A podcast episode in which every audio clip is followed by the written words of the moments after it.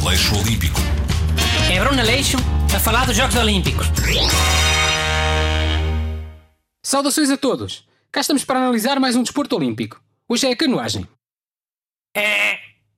Errado. Esse já foi. Yeah, old. Não foi nada. O remo é que já foi. Remo e canoagem não é o mesmo desporto. Não. Qual é que é a diferença? Há várias. Na canoagem eles remam para a frente, no remo é para trás. Só isso? Que porcaria.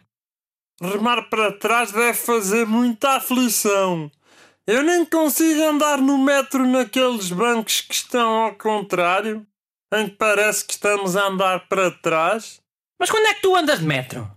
Oh, quando vou a Lisboa, ou ao Porto, ou a uma capital estrangeira. Mas há mais diferenças. Por exemplo, no remo os atletas flexionam as pernas para dar mais velocidade. Na canoagem não, só usam os braços. Isso não faz sentido nenhum.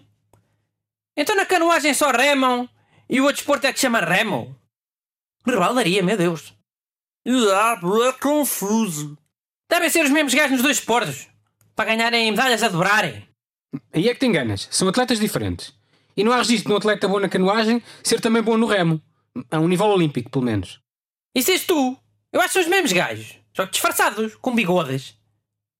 Não é por acaso que estes gajos estão sempre de capacete e óculos de sol. Assim é mais difícil alguém reparar que são os mesmos. Eu pensava que a diferença era a canoagem ter sido inventada pelos índios. E o remo? Remo não sei, tinha sido para aí os cowboys ou assim. Não. Os cowboys tinham cavalos. Pois então não sei. Bruno, a sério, não temos. São desportos diferentes com atletas diferentes. Por exemplo, a canoagem, a canoagem não tem timoneiro. Aquele homem é ralhare? Ah, então pode ser isso. Mas pode ser isso o quê? Havia o ré, mas alguns remadores não gostavam de ter sempre aquele homem a ralhar, eh, para amarem mais depressa. Revoltaram-se e fizeram um desporto novo, chamado canoagem. Havia um filme assim, Um filme? Mas sobre canoagem?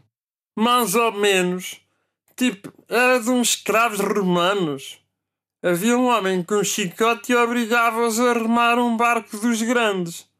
Depois os escravos revoltaram-se.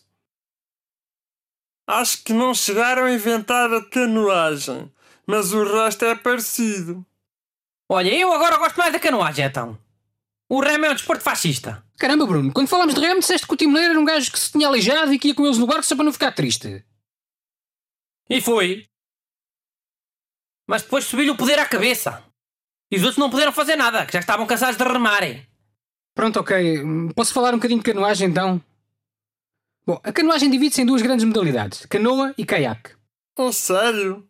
Já andei de caiaque várias vezes no rio. Qual é a diferença entre andar de caiaque ou andar de canoa? Canoa é mais barato. São velhas, costumam ter buracos. Hã?